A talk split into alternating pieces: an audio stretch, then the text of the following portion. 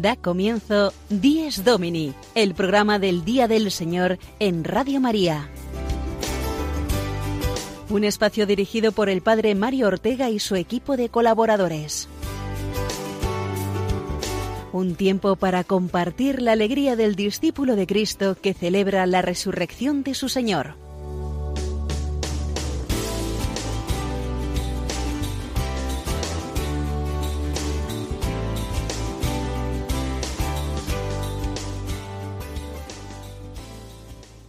Buenos días amigos, en esta temprana hora del domingo del Dies Domini, el Día del Señor. Bienvenidos a una edición más de este programa que intenta ayudarnos a todos a vivir el Día del Señor con más fe y con más alegría. Recibid el cordial saludo de quien nos habla el Padre Mario Ortega desde los estudios de la familia mundial de Radio María en Roma. Y aquí conmigo, como cada domingo, también a los micrófonos, nuestra joven periodista hispano-argentina Sofía Lobos. Buenos días, Sofía. ¿Qué tal estás? Buenos días, Padre Mario, y buenos días también a vosotros, queridos amigos de Dies Domini. Pues empezando la jornada, la verdad que muy contenta, como pienso que también lo estarán nuestros oyentes, después de haber celebrado ayer con grandísima alegría el centenario de las apariciones de Fátima y la canonización de San Francisco y Santa Jacinta Marto, dos de los niños que vieron a la Virgen. Claro que sí, ha sido uno de los viajes más emocionantes del Papa por todo el significado mariano que tiene y por tratarse de los cien años de este mensaje mariano tan importante y que sigue siendo tan actual y urgente en nuestro siglo XXI. El Papa Francisco ha querido hacerse presente en Fátima como ya lo hicieron sus predecesores desde Pablo VI ha sido un signo más de la importancia que la Iglesia otorga a este lugar y sobre todo al mensaje de la Virgen, exhortando a la oración por la conversión de las personas y los pueblos, y sobre todo por la paz en el mundo. La Virgen es siempre embajadora y madre de paz entre sus hijos. El Papa Francisco ha viajado, como ya anunció en su video mensaje la semana pasada, como peregrino de esperanza y de paz con María. Y es que Fátima es realmente un lugar donde brota la esperanza y se respira siempre la paz. Con los ecos aún, por tanto, de este importantísimo centenario que nos invita a amar más a María, a tenerla más presente como Madre nuestra que es, vamos ya, si te parece, Sofía, a dar paso al sumario con los contenidos de nuestro Dies Domini de hoy, quinto domingo de Pascua. Adelante.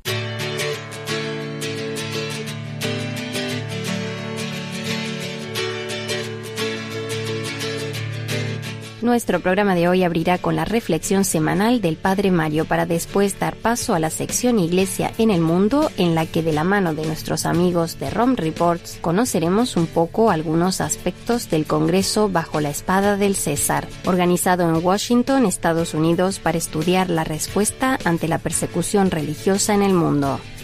Seguidamente será el turno del padre Juan Miguel Ferrer que continuará ofreciéndonos una ayuda valiosísima para vivir mejor nuestra misa dominical. A continuación, la sección El Domingo desde mi parroquia, que como saben nuestros oyentes, corre a cargo del padre Jorge González Guadalix desde su parroquia madrileña. La entrevista de la sección Firmes en la Fe será hoy realizada por el padre Juan Francisco Pacheco a Virginia Correas, que nos hablará de la extensión y actualidad de la devoción de San Isidro Labrador, cuya fiesta celebraremos precisamente mañana. Y para terminar, en la sección Domingo y Familia conoceremos hoy las diferentes actividades que son realizadas para las familias durante este mes de mayo y durante todo el año por el movimiento de Joenstadt.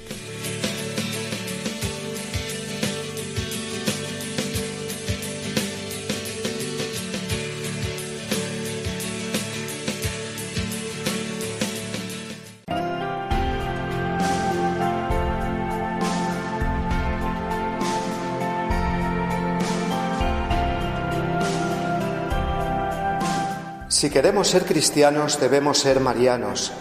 Esta frase pronunciada por el Papa Francisco ayer en Fátima nos muestra lo esencial que es la devoción a María para el discípulo de Cristo. Jesús nos entregó a su madre cuando estaba muriendo en la cruz. Muriendo estaba venciendo a la muerte.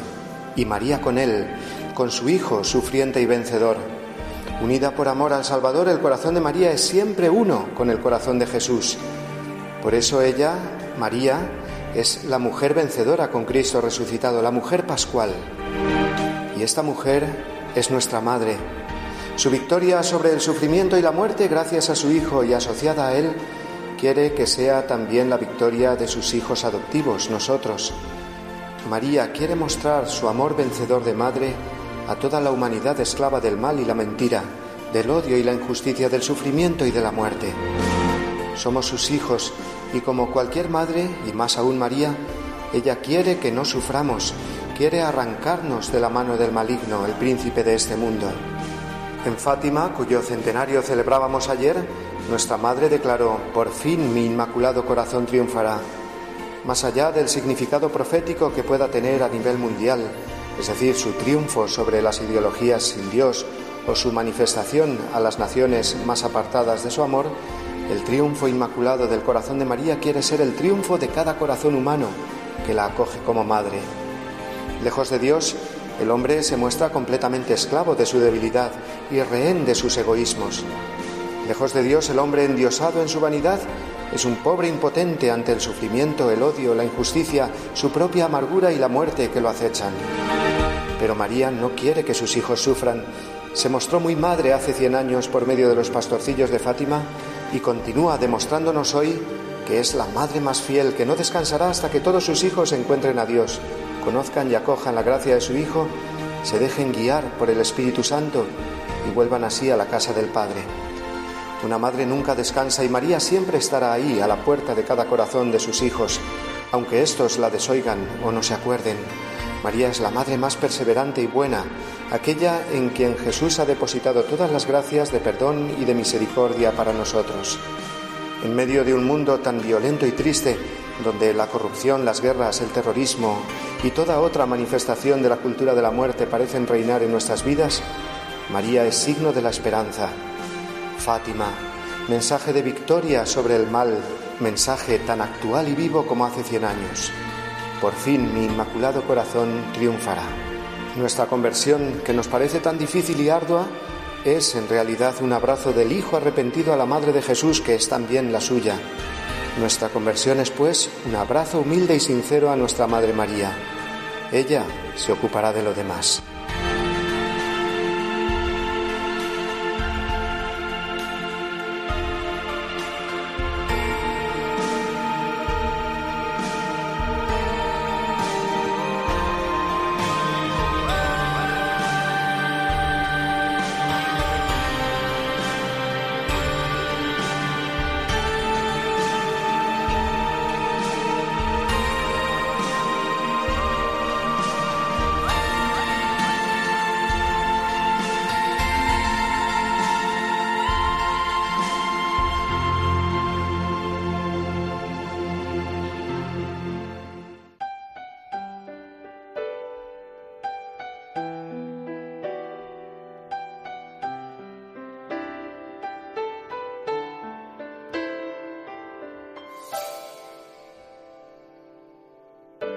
Madre en madre.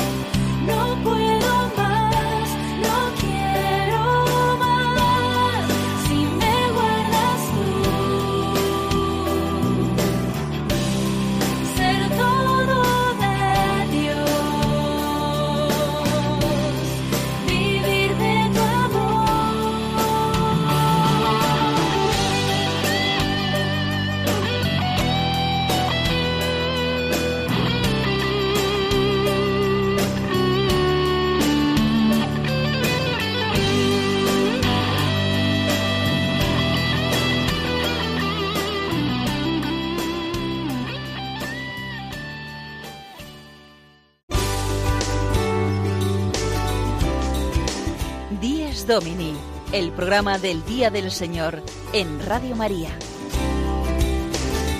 Un tiempo para compartir la alegría del discípulo de Cristo que celebra la resurrección de su Señor.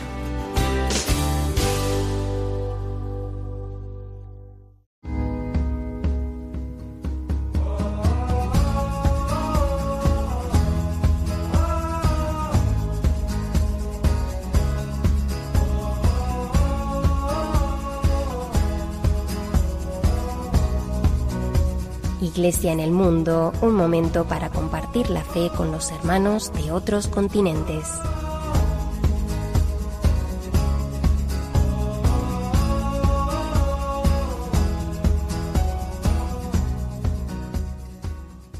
Que nuestra Iglesia es católica, es decir, universal, no es sólo una verdad de fe que nos limitamos a repetirla tal vez de forma bastante rutinaria en el credo de cada domingo. Ha de ser una verdad vivida, somos Iglesia Católica Universal. Todos los cristianos en cualquier parte del mundo son hermanos nuestros. Hermanos eh, que en demasiados lugares hoy en día sufren grandes persecuciones a causa de su fe. Muchos mártires cada día en África, en Asia, muchos eh, secuestrados, como es el caso del padre Tom, el salesiano indio raptado en Yemen desde hace ya muchos meses. En fin, que la durísima realidad de estos cristianos hermanos nuestros es para nosotros la voz clara de Dios, nuestro Padre común, que nos llama a no desentendernos, a rezar por ellos y a interesarnos por las noticias que nos pueden llegar, que desgraciadamente son pocas, porque el mundo parece mucho más interesado en otras cosas. Por ello, y para conocer mejor la realidad de los católicos perseguidos o que viven en la clandestinidad, como es el caso de la Iglesia en China, se ha desarrollado un congreso en Washington eh, titulado Bajo la espada del César, ya que esta persecución de nuestros días eh, nos puede recordar mucho las primeras persecuciones de los cristianos en la historia. De la mano de nuestros amigos de Ron Reports, vamos a escuchar este servicio que han preparado esta semana hablando precisamente de este congreso. El cristianismo está creciendo muy rápido en China. En torno a 1980, allí había unos 6 millones de protestantes y católicos. En el año 2020, 30 años después, el número de cristianos se ha incrementado hasta 67 millones, de 6 a 67 millones, y la media de crecimiento anual es del 10%. Feng Yanyan de la Universidad de Purdue en China fue uno de los participantes del Congreso bajo la espada del César, organizado en Washington, D.C., para estudiar la respuesta ante la persecución religiosa en el mundo. A su juicio, la represión está generando en China una iglesia más fuerte. La persecución de los cristianos en los últimos cinco años ha aumentado, es verdad. Pero es una situación similar a la del cuarto siglo en el Imperio Romano o el tercero, cuando comenzó una gran persecución. Pero diez años después vino el edicto de Milán, que garantizaba la libertad de los cristianos.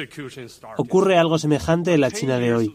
El testimonio del profesor Yang fue uno de los más escuchados en el Congreso Anders Isarshor bajo la espada del César, inaugurado por el cardenal de Washington, Donald World. El informe de Anders Sarsor de las universidades de Notre Dame y Georgetown revela que en un 43% de los casos la respuesta de los cristianos ante la persecución es de resistencia pasiva y no de confrontación, y en un 38% de búsqueda de asociación con otras comunidades religiosas o autoridades civiles. Precisamente esta búsqueda de lazos con otras entidades ha permitido importantes progresos en la defensa de la libertad religiosa, aunque además ha tenido otras buenas consecuencias. Sorprendentemente, entre las estrategias cristianas de asociación se encuentra el perdón. El perdón puede ser una invitación a la conversión y a la reconciliación, y es una forma de construir puentes. El éxito del acercamiento a otras religiones se ha comprobado en Indonesia, uno de los pocos países de mayoría musulmana donde la situación de los cristianos ha mejorado.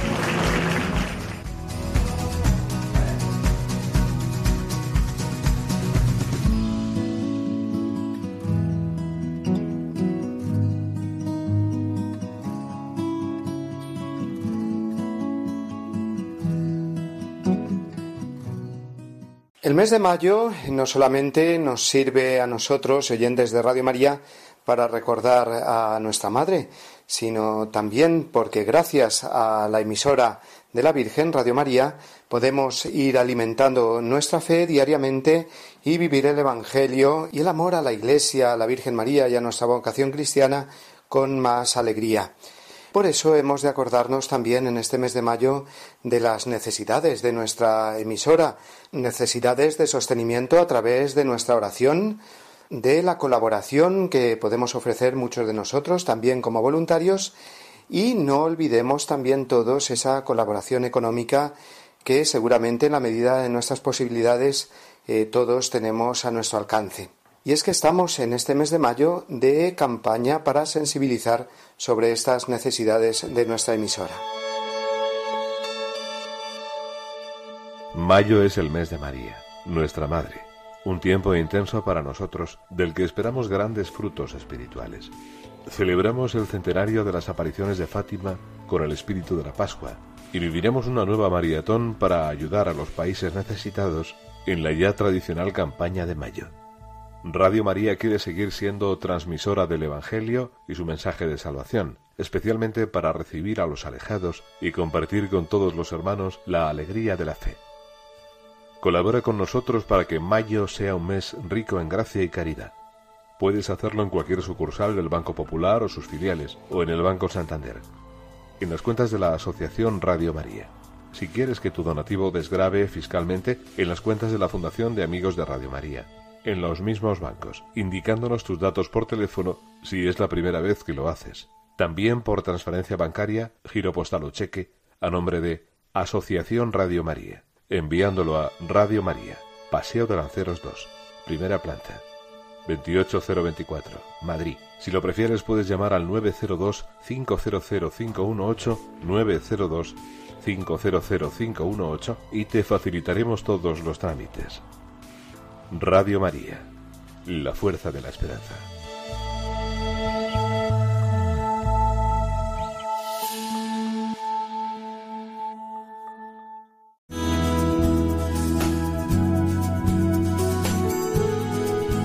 Vivamos mejor nuestra misa dominical, una sección a cargo del Padre Juan Miguel Ferrer.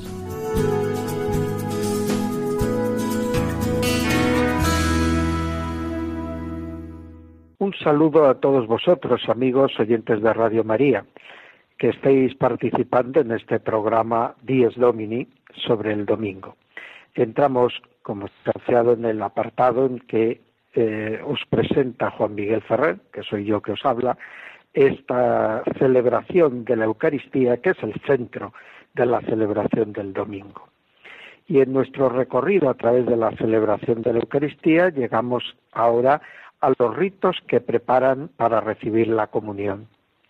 No nos tenemos que sorprender que siendo la comunión el momento más alto y más importante de participación en la Eucaristía, desde época muy antigua estuviera preparada por una serie de ritos que sobre todo buscan unir nuestro corazón nuestra mente y todo nuestro ser con el Señor intencionalmente antes de recibirle sacramentalmente.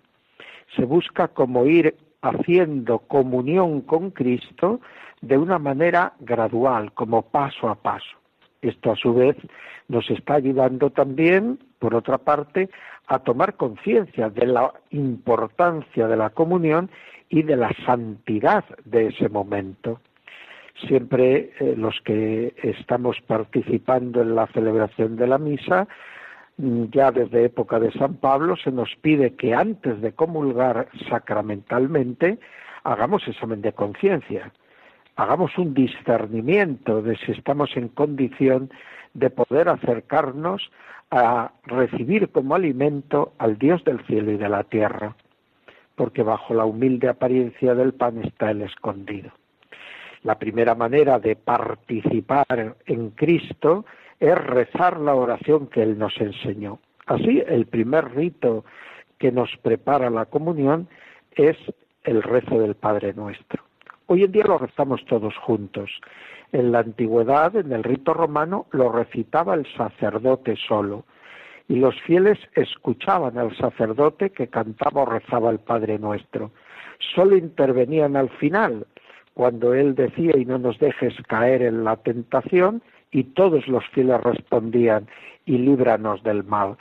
Era la manera de asumir toda la comunidad esa oración de Jesús. Hoy lo hacemos todos juntos, pero en el fondo lo que tanto de un modo como de otro se quiere expresar es que antes de comulgar a Cristo sacramentalmente, comulgamos en los deseos de su corazón que se expresan en esa oración. A continuación viene el rito de la paz. En la época antigua eh, había una oración secreta del sacerdote, un ofrecimiento de la paz y a continuación el intercambio de un gesto o signo de paz. Tras la reforma del Concilio Vaticano II, se ha puesto esa oración secreta que hacía el sacerdote en voz alta, y es la oración que ahora tenemos de la paz, que va dirigida a Cristo, por lo cual se ve que es de una naturaleza distinta a otras oraciones de la misa que se dirigen normalmente siempre al Padre. Es la paz que es Cristo, es la paz de Cristo la que necesitamos asumir. De hecho, la paz se ve en el rito romano claramente como un don del resucitado.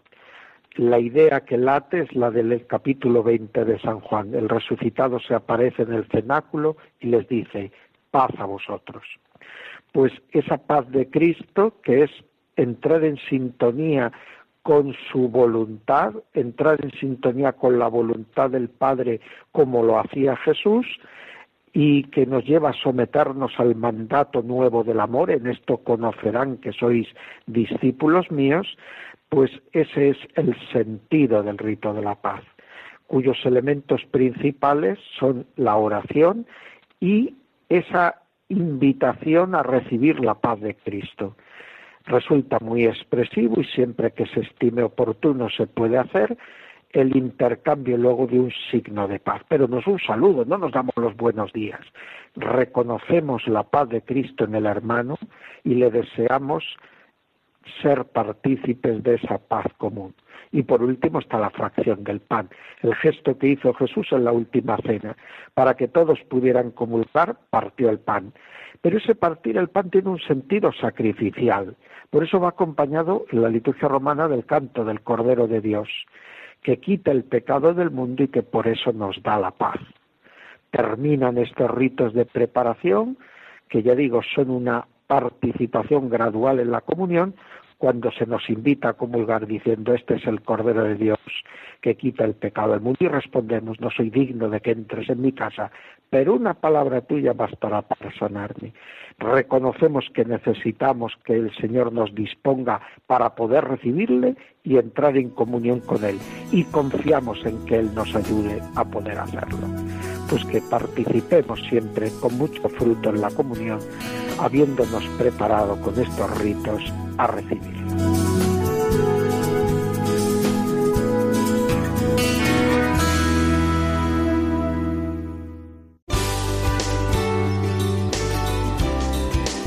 Díez Domini, el programa del Día del Señor en Radio María.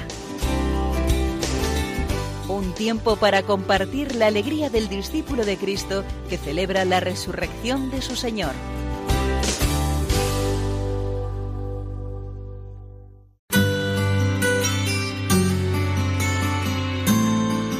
El domingo desde mi parroquia, la reflexión semanal del Padre Jorge González Guadalix.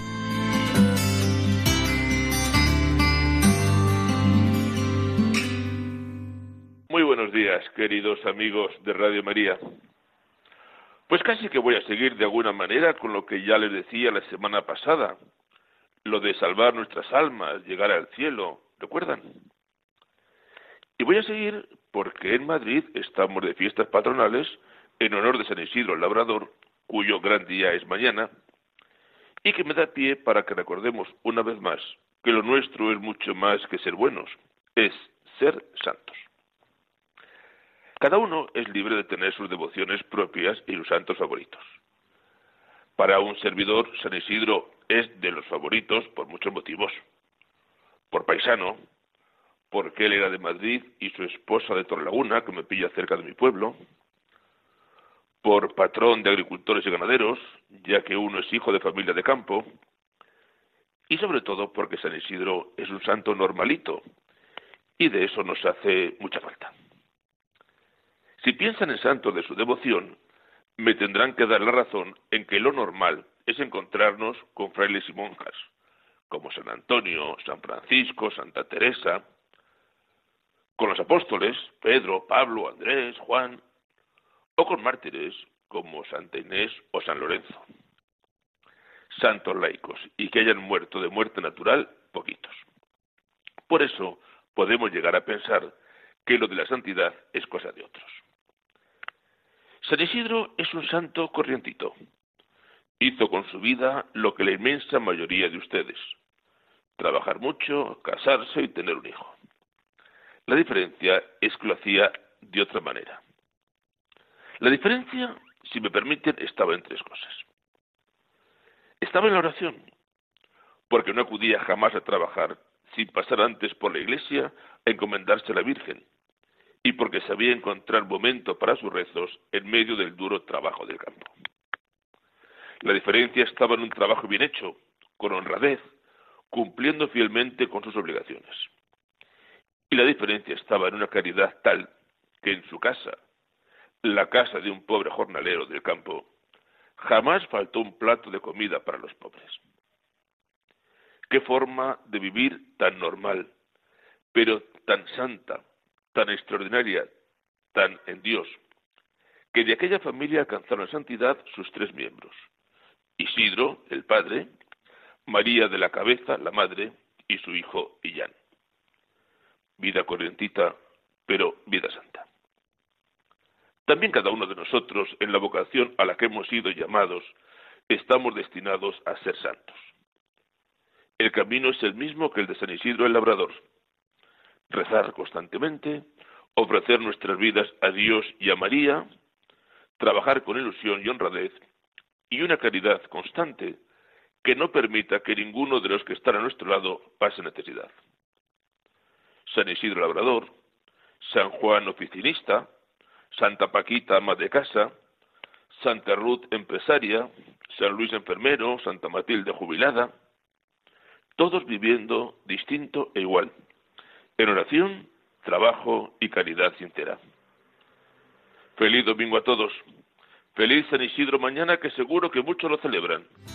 Felices vidas llamadas a la santidad. Y hasta el domingo que viene, si Dios quiere.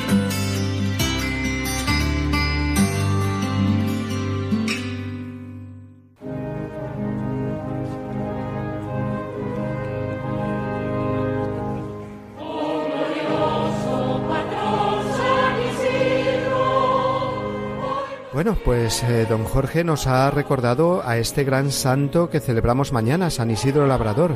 Lo celebran en Madrid, donde vivió y están sus restos, ya que es patrón de la capital de España, y lo celebran también en tantos y tantos pueblos de nuestra geografía, que lo veneran como santo protector de los campos y de las cosechas.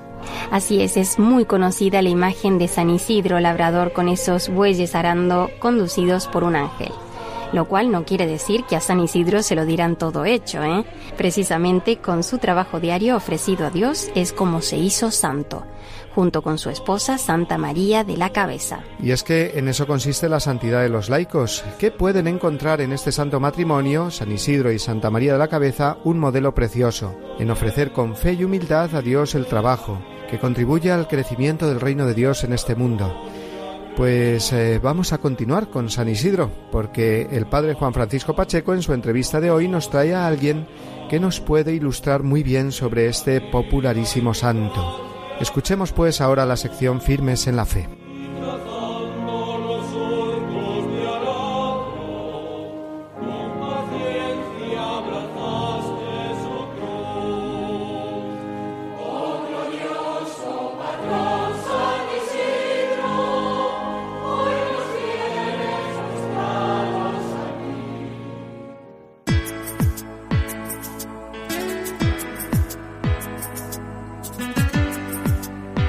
Firmes en la Fe, la entrevista semanal a cargo del padre Juan Francisco Pacheco.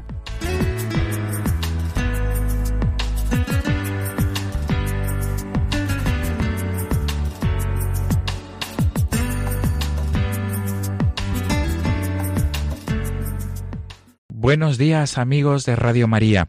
Hoy es 14 de mayo, estamos en el tiempo pascual y mañana Dios mediante la Iglesia celebra la fiesta de San Isidro Labrador, este santo universal, este santo madrileño esposo de Santa María de la Cabeza. Hoy la entrevista de, este, de esta mañana de 14 de mayo quiere girar en torno a la figura de San Isidro Labrador, este madrileño tan conocido por todas partes del mundo. Por este motivo nos acompaña a través del teléfono María Virginia Correas y Álvarez. Ella pertenece a la Real y muy ilustre y primitiva congregación de San Isidro de Naturales de Madrid. Es conciliaria y lleva la comisión, lleva la parte de congregantes y fieles. Mm, Virginia, buenos días. Buenos días. Muy bien, ¿cómo estamos? Pues te agradecemos muchísimo que estés con nosotros a través del teléfono en esta mañana, en esta víspera de San Isidro. Pues sí, yo encantada de hablar de mi de mi patrón y espero que todo eh, sea bonito y puedan eh, conocerle un poquito mejor. Perfecto. Virginia, tú tienes un, un, cargo en la, ostentas una responsabilidad en la congregación de San Isidro. Trabajas con el tema de congregantes y fieles. Pienso que para ti significa muchísimo la figura de San Isidro. San Isidro es conocido como el, patrono del campo. ¿Cuántas parroquias en todo el mundo tiene la imagen, ermitas, templos de San Isidro, vinculadas estas imágenes a las cofradías que se dedican al mundo agrario? Pero, Virginia, ¿qué es lo más importante de la vida de San Isidro? Pues lo más importante de la vida de San Isidro es que es un santo actual. Después de haber pasado tantísimos años, tantísimos siglos, pues sigue siendo un personaje, mm, aparte de universal, porque es conocido, eh, todo el mundo sabe que es madrileño, pues es un hombre actual, es un seglar, casado y con hijo. Y bueno, pues eh, realmente es como una pareja de vida moderna, tanto él como Santa María de la Cabeza. Eh, unos trabajadores, unos, unos laicos que siguen al Señor con devoción, con su trabajo, que siguen la norma de hora elabora. Y bueno, considero que es es muy actual, ¿no? Que vivieron una circunstancia parecida o similar a lo que a lo que tenemos en estos tiempos, que es los cristianos perseguidos. Es un santo mozárabe eh, que vivió la persecución de, los cristianos, que de hecho tiene que huir a Torre Laguna por este motivo, ¿eh? hasta que llega Alfonso, el rey Alfonso de nuevo a conquistar Madrid y puede regresar junto con la familia de Vargas. Y bueno, pues realmente es una figura pues muy actual eh, es impresionante que después de tantísimos siglos el ejemplo sea tan, tan vivo, ¿no? Y luego, pues, eh, de su vida, pues, considerando todo, todos los milagros que, que consiguió para poder ser canonizado, cerca de 500, pues realmente eh, los dos más importantes para mí, desde luego, es la fe y la humildad, y también la caridad. A mí me gusta mucho recordar siempre y me emociona mucho cuando recordamos el milagro de la olla de San Isidro y de Santa María, que para muchos de nosotros creo que, consideramos que lo, hicieron, que lo hicieron juntos al Señor. ¿eh? Porque mientras él le pedía que fuese a por la olla, Santa María iba a la olla y, confiaba en su esposo ¿eh? y en el Señor. Entonces creo que es un milagro muy bonito para, sobre todo como ejemplo para los matrimonios, para que confíen unos en otros. Muy bien, Virginia, un santo del siglo XII que es, como tú bien has remarcado, es un santo actual, a pesar de haber pasado, de haber pasado tantos siglos. Eh, Virginia, mm, vosotros eh, tenéis la dicha, ¿no?, de custodiar las reliquias de San Isidro, y os encontráis en la colegiata de San Isidro, en la calle Toledo de la ciudad de Madrid. Os encontráis muchas personas, ¿verdad?, que buscan las reliquias del santo. Eh, ¿Puedes explicarnos, grosso modo, dónde se encuentran estas reliquias? Porque quizá muchas personas no sepan dónde poder encontrar la urna que contiene los huesos de, del santo. Pues San Isidro está incorrupto y eh, preside el altar mayor de la Real Colegiata de San Isidro o la Real Iglesia, como dicen algunos documentos, en un altar precioso que es el único altar dedicado en el mundo a la agricultura y él pues eh, mm, preside en un lugar entrañable y, cariñoso para nosotros.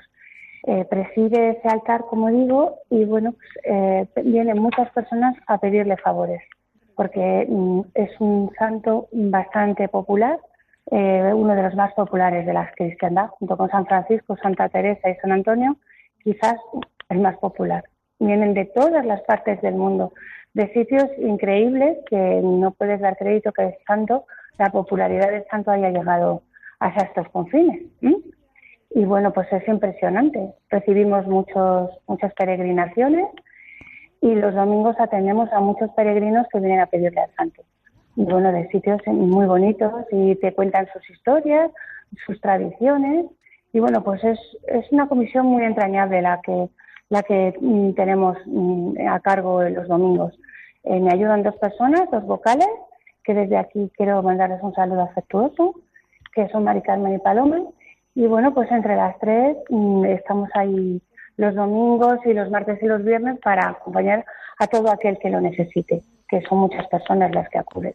Muy bien. Porque el mundo siempre está necesitado del Señor y de los que le rodean. Y nosotros consideramos que San Isidro está con él. Sí, Virginia, te quería consultar. ¿Habéis tenido ocasión de, recibir a peregrinos de fuera de España, incluso de otros continentes, fuera de Europa, pues que buscan la, figura de San Isidro? Pues le conocen como, sobre todo, como labrador, pero los hemos recibido de Filipinas, los hemos recibido de Hispanoamérica, los hemos recibido de Italia, los hemos recibido de Baviera, porque San Isidro y Santa Nosburga son los patronos de Baviera. Y en Múnich hay una hermandad muy entrañable para nosotros que data de 1428, del año 1428. Y bueno, pues hemos tenido la, la fortuna de que en algún San Isidro nos hayan acompañado, lo cual nos, nos hemos sentido muy orgullosos de su compañía y bueno, ha sido muy, muy entrañable.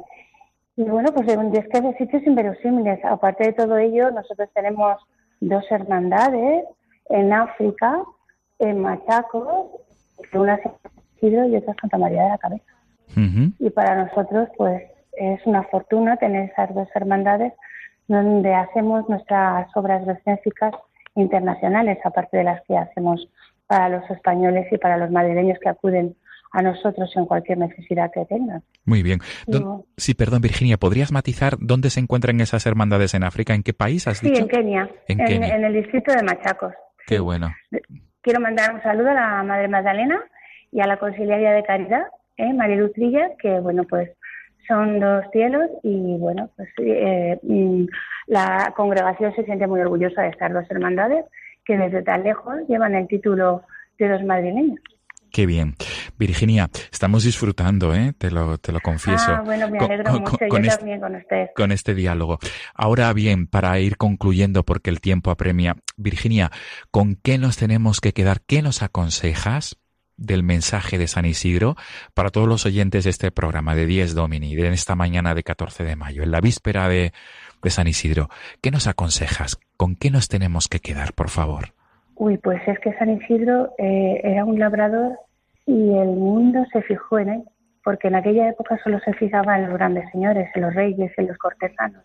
Y hay tantas cosas que decir de él, su paciencia, aguantó muchas burlas de sus, de sus coetáneos, su, eh, su temor al Señor, su oración, su prudencia y sobre todo, como bien digo, las dos virtudes del santo que son, desde luego, la fe y la humildad y la caridad hacia los pobres. Y bueno, esos tres, esas tres mm, reseñas son las que yo me quedaría. Y sobre todo que es un hombre cercano. No es un papa, no es nadie eh, muy complicado de entender, sino que es un seglar simple y sencillo que por su amor al Señor llegó a ser santo. Y bueno, pues es un privilegio para los madrileños que tengamos su reliquia, que sea un paisano y que sea el patrón de Madrid y el, eh, el patrón de la agricultura. Y bueno, pues esas tres reseñas son las más importantes. ¿eh? Y sobre todo darle mucho cariño porque él nos lo da a cambio. Estoy completamente seguro. Qué bien. Pues hemos disfrutado bastante. Virginia Correas, eh, sabemos que, que la colegiata de San Isidro, en la calle Toledo de la ciudad de Madrid, se encuentra la urna que contiene las reliquias del santo y que ahí estáis, los que pertenecéis a esa real, muy ilustre y primitiva congregación de San Isidro de Naturales de Madrid para acoger a los peregrinos que preguntan por el santo universal, por el madrileño, por el santo madrileño más universal, San Isidro Labrador. Pues mil gracias, María Virginia Correas Pues- y Álvarez de esta congregación de San Isidro. A vosotros y a Radio María por recordar al patrón de Madrid. Muchísimas gracias. Hasta pronto, Virginia. Hasta pronto. Un saludo. Adiós, Un adiós. saludo, adiós. Amigos de Radio María, nos despedimos hasta el próximo domingo, Dios mediante. Feliz Día del Señor.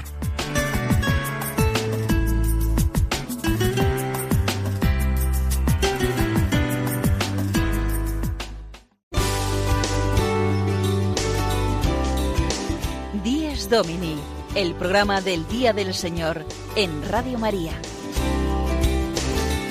Un tiempo para compartir la alegría del discípulo de Cristo que celebra la resurrección de su Señor.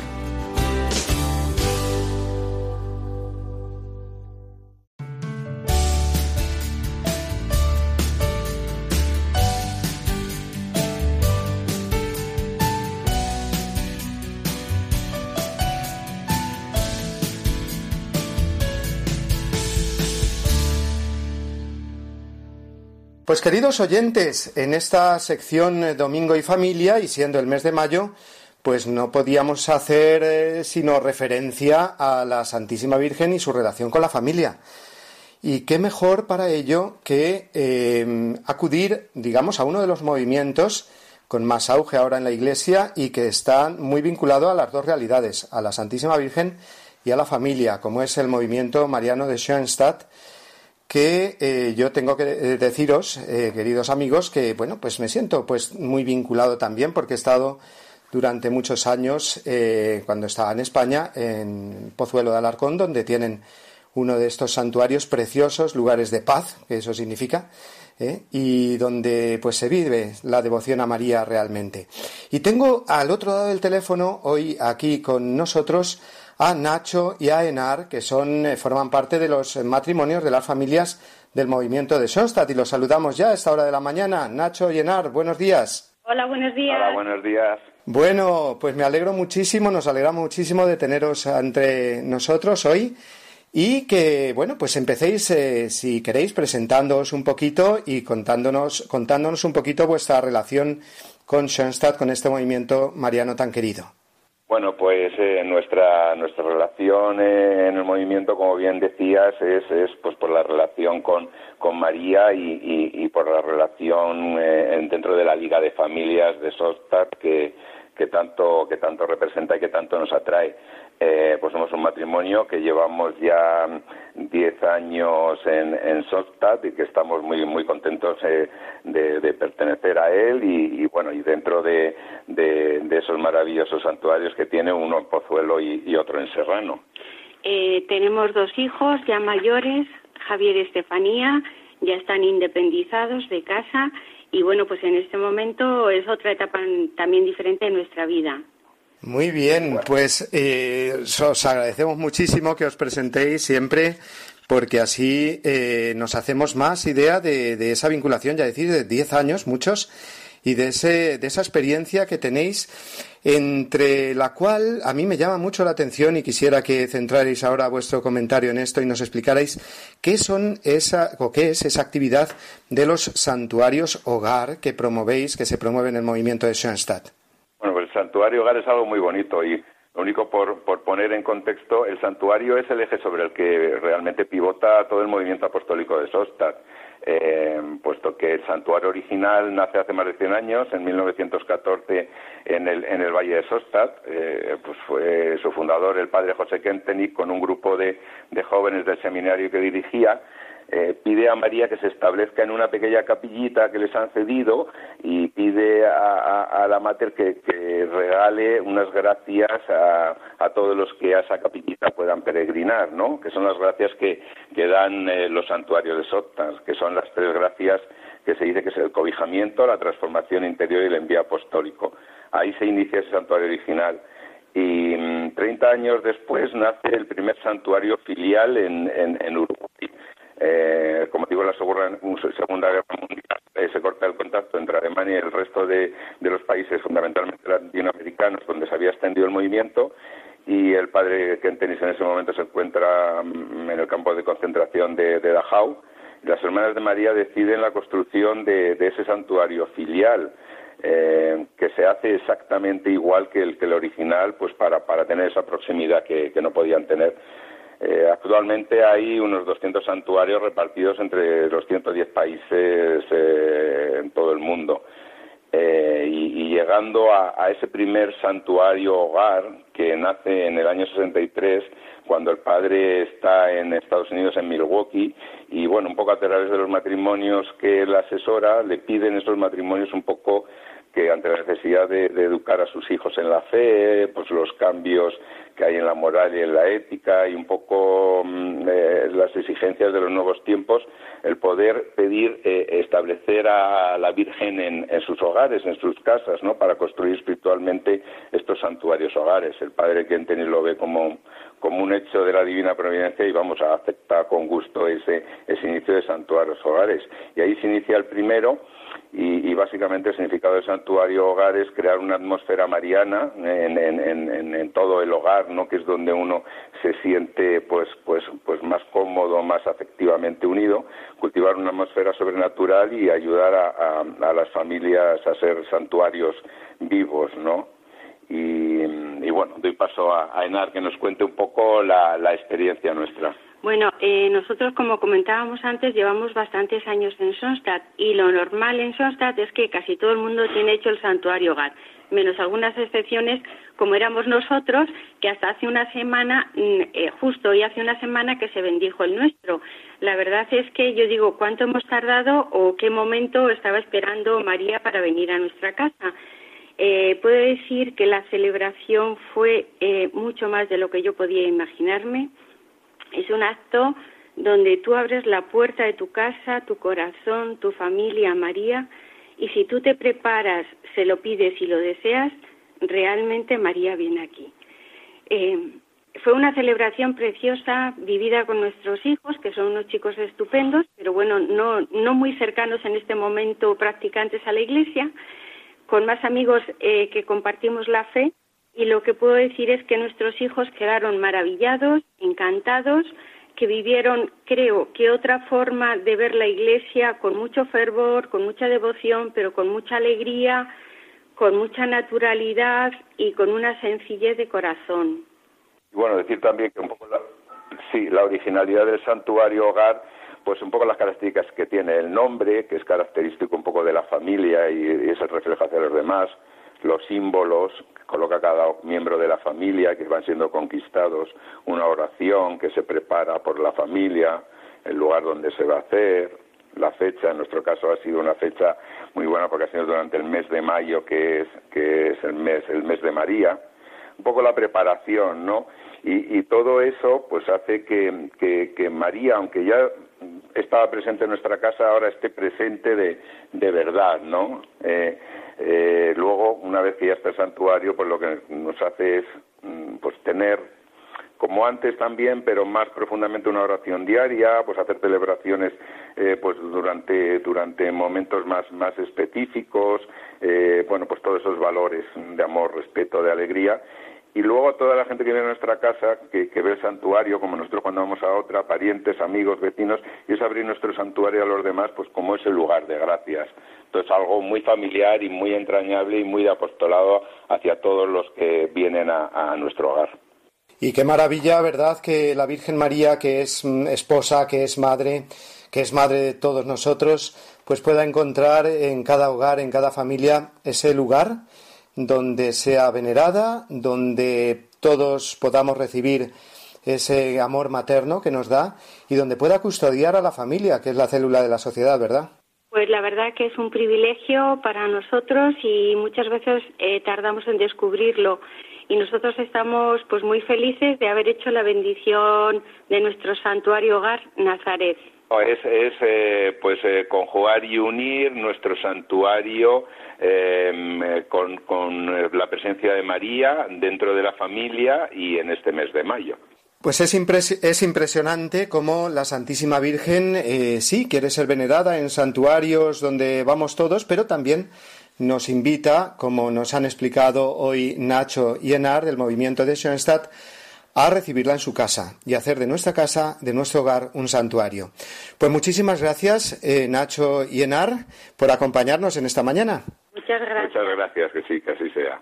Bueno, pues muy feliz domingo y muy santa Pascua que estamos viviendo. Muy igualmente, igualmente padre. Un saludo para todos. Gracias. Muy bien, pues hemos tenido a Nacho y a Enar hoy entre nosotros que nos han hablado de esa maravillosa realidad del santuario hogar, es decir, de ese lugar reservado en casa para la Santísima Virgen para que ella bendiga a la familia y desde ahí a cada uno de los miembros.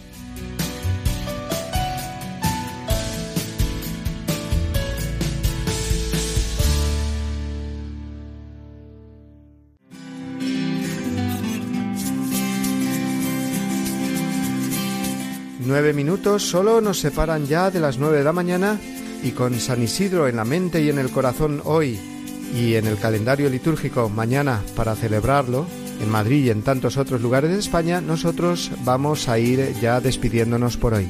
Hemos pasado esta hora de radio entre la Virgen de Fátima ayer y San Isidro mañana, sin olvidar este quinto domingo de Pascua que nos va acercando ya poco a poco al misterio de la Ascensión y luego al de Pentecostés. Así que el tiempo pasa muy rápido, ¿verdad, Padre? Pasa muy rápido, pero con la alegría de Cristo resucitado y con la esperanza de que con Él podemos ir sembrando el Evangelio en el mundo. Vamos eh, caminando y viviendo con intensidad este tiempo pascual. Cada domingo nuestros oyentes nos podrán encontrar aquí a primera hora de la mañana y a cualquier otra hora si nos buscan por internet, ¿no, Sofía? Efectivamente, porque para quienes quieren volver a oír nuestro programa, oírlo por primera vez porque se han levantado quizás un poquito más tarde, o descargarlo para tenerlo y compartirlo, pues tan solo tienen que entrar en el podcast de la página de Radio María www.radiomaria.es o bien en nuestro perfil de Facebook tecleando las palabras Dies Domini Radio María. Si lo que desean es escribirnos, nuestro correo electrónico es muy fácil de recordar, diestomini@radiomaria.es. Así de fácil. Pues hecho ya este obligado recordatorio semanal para que nuestros oyentes estén siempre en contacto con nosotros eh, cuando lo deseen. Ahora sí, amigos, nos despedimos ya deseándoos una muy feliz semana y enviándoos desde aquí una bendición enorme. Queridos amigos, nos vemos la semana que viene. Feliz Día del Señor.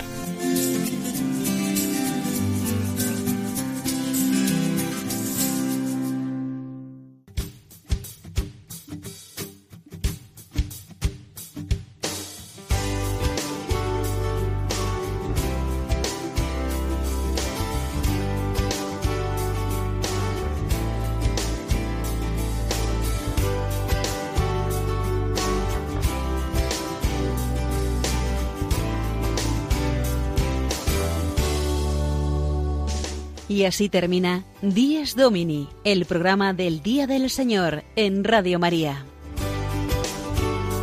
Un espacio dirigido por el Padre Mario Ortega y su equipo de colaboradores. Un tiempo para compartir la alegría del discípulo de Cristo que celebra la resurrección de su Señor.